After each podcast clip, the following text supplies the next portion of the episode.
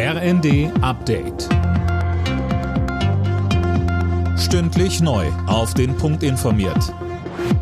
Ich bin Linda Bachmann. Guten Abend.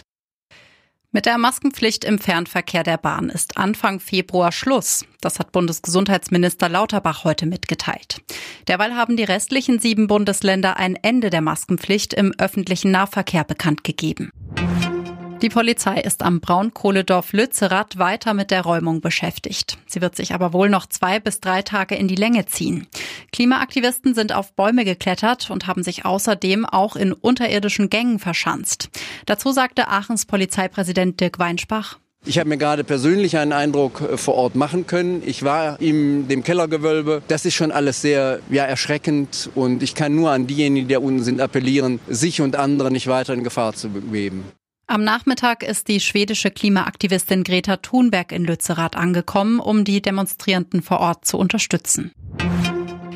Wer einen neuen Gas- oder Stromvertrag abschließt, hat wieder die Chance auf günstige Tarife. Die Neukundenpreise sind seit Herbst stark gesunken, meldet das Vergleichsportal Verivox.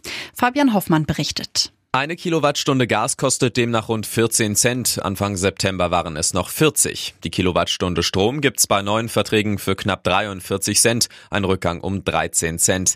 Die Gas- und Strompreisbremse greifen aber trotzdem bis Jahresende. Bedeutet, für 80 Prozent des Verbrauchs zahlt man weniger als bei den aktuell günstigsten Angeboten.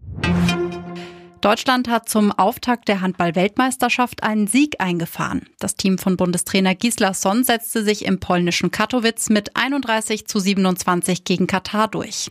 Am Sonntag geht es in der Vorrunde weiter mit der Partie gegen Serbien. Alle Nachrichten auf rnd.de